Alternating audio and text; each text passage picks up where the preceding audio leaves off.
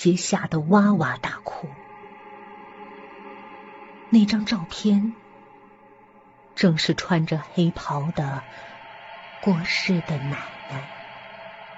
这不可能，妈绝对不会这么做的。爸爸骇然。我不要在这儿！我不要在这儿！杰尖叫着昏倒了。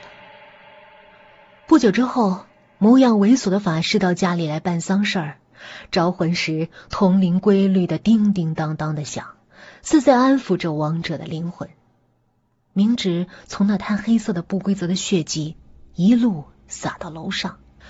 张振德回家了，张振德回家了，回家了，回家了。法师吆喝，一身黄袍。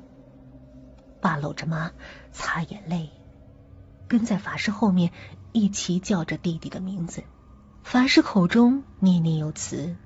在客厅里捂着木剑，泼洒着净水。杰瑟缩在沙发的椅子上，从指缝中眯起了眼。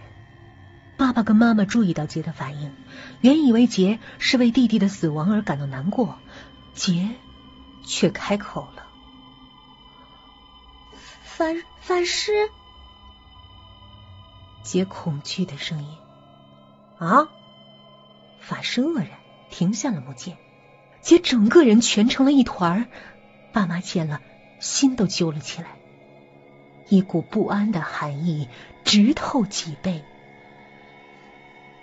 你，你后后面？杰的脸发白，法师脸色微变，冷气好像骤然降了几度。